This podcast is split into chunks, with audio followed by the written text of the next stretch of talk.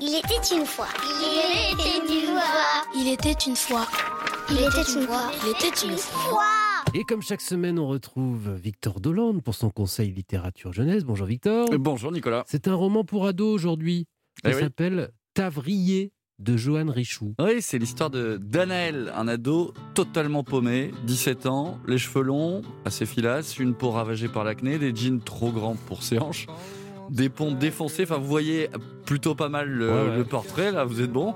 Il vit dans un petit bled euh, où c'est l'hiver 10 mois sur 12 et où les silos à grains sont les seuls monuments du coin, c'est dire. Danaël n'a vraiment rien, pas beaucoup d'amis non plus au bahut, ni de passion, enfin si. Il n'en a qu'une, elle s'appelle Florine, gothique, insaisissable, mais elle le bouleverse. En seconde, il n'ose pas trop l'approcher, et puis un jour, un rapprochement s'opère de manière inattendue. Et alors, qu'est-ce qui se passe ensuite? C'est un jour de colle, Daniel aperçoit Florine au fond de la classe, il se lance, il s'assoit à côté d'elle, lui propose un écouteur, il trouve ça super intime, mais il accepte bien sûr. À l'intérieur, Polly de Nirvana, une illumination pour Daniel. Il tombe raide, mais alors raide dingue d'elle. Ils font un bout de chemin Mais ensemble. Nirvana, attendez, on est en quelle année là? Nirvana, on est en 93, mais les jeunes l'écoutent encore. Ah, Ouais, exactement. Ils font un bout de chemin ensemble, font l'amour, même leur première fois. Et au bout de quelques jours, Florine s'emporte. Danaël, y a rien. On s'est vu quatre fois, c'était cool. On a baisé, y a que dalle. Je sais pas ce que t'es allé t'imaginer. À partir de là, Danaël va effectivement vriller. C'est l'histoire en fait d'un aveuglement, d'une incompréhension, comme il en existe des milliers à cet âge. Un texte très court, 40 pages à peine, une écriture d'un seul souffle, jetée à la gueule de l'ado qui va la lire. C'est vraiment très très beau. et on rappelle le titre Tavrier de Johan Richoux aux éditions Actes Sud Junior. Et ce texte fait partie, je rajoute Nicolas, Ouais, ouais. d'une très très jolie collection qui s'intitule D'une seule voix. Mhm. Une voix qui fait référence au titre de cette belle émission. Rendons hommage, nous à présent, à cette belle collection.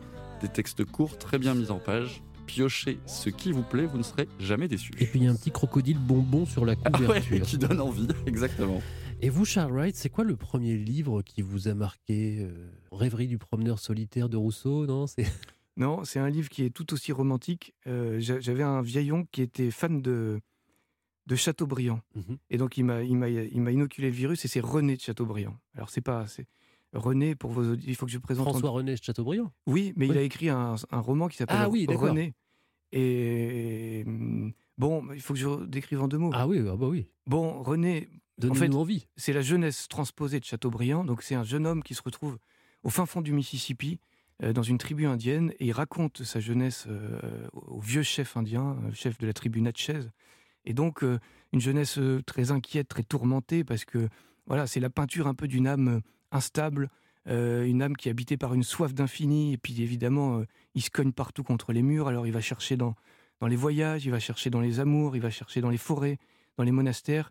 Et en fait, rien n'est jamais à la hauteur de, de- du rêve, de l'idéal. En fait, avec René euh, Chateaubriand, il invente le l'âme, il invente le spleen. Et ça va devenir un peu l'étendard du romantisme.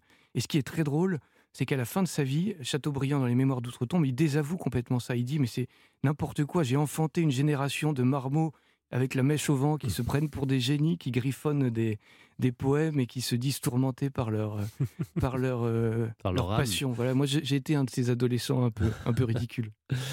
Et euh, votre prochain voyage, c'est itinéraire de Paris à Jérusalem? C'est Chateaubriand, ça aussi, non? C'était tout à fait Chateaubriand. Ouais, non, le prochain voyage pour l'instant, c'est plutôt un voyage, euh, un pèlerinage immobile.